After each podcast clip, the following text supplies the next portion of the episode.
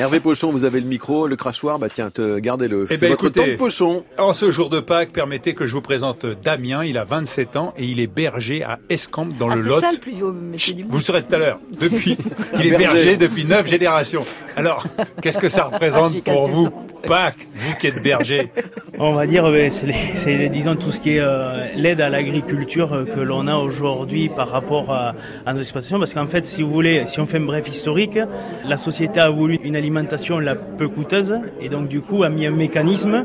On vous baisse, on va dire le, le prix de, de vos marchandises et on compense avec des primes. Et moi, je vous posais la question par rapport au- aux fêtes de Pâques. Ah, de Pâques Dans les Pâques, ben, c'est euh, la période des, des agneaux. Alors là, aujourd'hui, ben, j'ai des agneaux qui, vont, qui, qui arrivent pour cette période-là, qui sont nés au mois de, mois de décembre, qui ont poussé, euh, on va dire, euh, tranquillement sous, sous- avec leur maman, parce que, si vous voulez, ils ont bu leur, leur alimentation, c'est le lait de leur mère jusqu'à 70 jours. Là, ils arrivent à maturité, puis euh, euh, l'année a été très bonne et l'agneau sera très bon. Et alors, vous arrivez à manger vos agneaux? Oui, parce que en fait, euh, si vous voulez, euh, il y a un temps pour euh, pour naître, un temps pour vivre et, et un temps pour euh, passer à un au-delà. Et si vous voulez, on n'a pas peur de manger nos agneaux. Et c'est- Et c'est vous qui les tuez? Non, ça c'est quelque chose que je ne voudrais pas faire. On leur dit un petit au revoir euh, et puis euh, voilà. Et puis voilà. Mangez l'agneau. Je vais vous emmener voir Guillaume Meurice. Vous allez changer de ton. hein, je vous le dis. Ah oui, non, mais lui, il m'impressionne pas avec son, son végétarisme. là. Bon, enfin alors Vous donc... euh, mangez de l'agneau à Pâques, vous Bah oui, c'est tellement bon. Un agneau, l'agneau de 7 heures. Mais bon, c'est pas, on va C'est pas le déguster, débat là. du moment. Voilà. Alors vous savez, pas Patricia, vous vous de 7 doutiez. c'est le gigot de 7 heures. vous Oui, bah le gigot pas de 7 un- heures, c'est pareil. C'est le gigot, c'est de l'agneau. Bon, on va prendre du retard, les amis. que- On va que prendre du retard. Allons-y. Prévenons interception qui démarreront à 10 heures.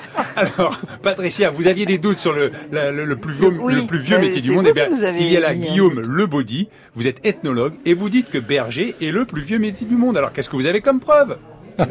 Qu'est-ce qu'on a comme preuve? Ben, L'archéologie nous, nous apprend que c'est un métier qui a 10, 11 000 ans euh, d'épaisseur euh, historique, proto-historique, et que ça a accompagné des civilisations aussi profondes que celles de l'Égypte, les, les Sumériens, euh, les Romains qui ont été des grands organisateurs, mais aussi tout notre, tout notre Moyen Âge, où chez nous euh, tout s'est organisé. hein. Il y a certains historiens qui sont allés jusqu'à parler de, de l'entreprise transhumance même. Voilà, et euh, ce sont même des métiers qui sont à l'origine du capitalisme, puisque le mot cheptel et le mot capital ont la même origine. Hein. C'est un cheptel, c'est un ensemble de, de têtes.